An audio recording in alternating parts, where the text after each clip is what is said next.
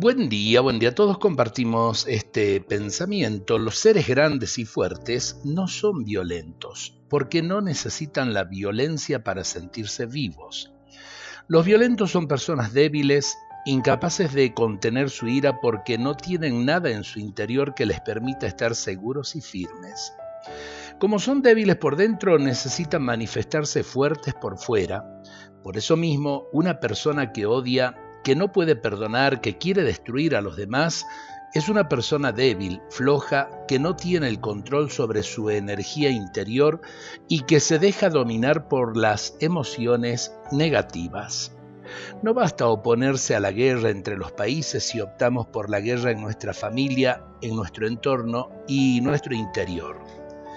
Con nuestra propia violencia estamos alimentando la guerra, por eso, para optar por la paz y para no fomentar los conflictos en el mundo, tenemos que hacer una opción por la paz en nuestro propio interior y en los lugares donde nos movemos. Tenemos que decirle no a esa violencia que quiere tomar nuestra existencia. Siempre tendrás excusas para hacer la guerra, pero tienes la libertad para elegir la paz. Eh, la libertad no es eh, para ser violento, grosero o agresivo. La libertad es para construir la paz, como acabamos de compartir.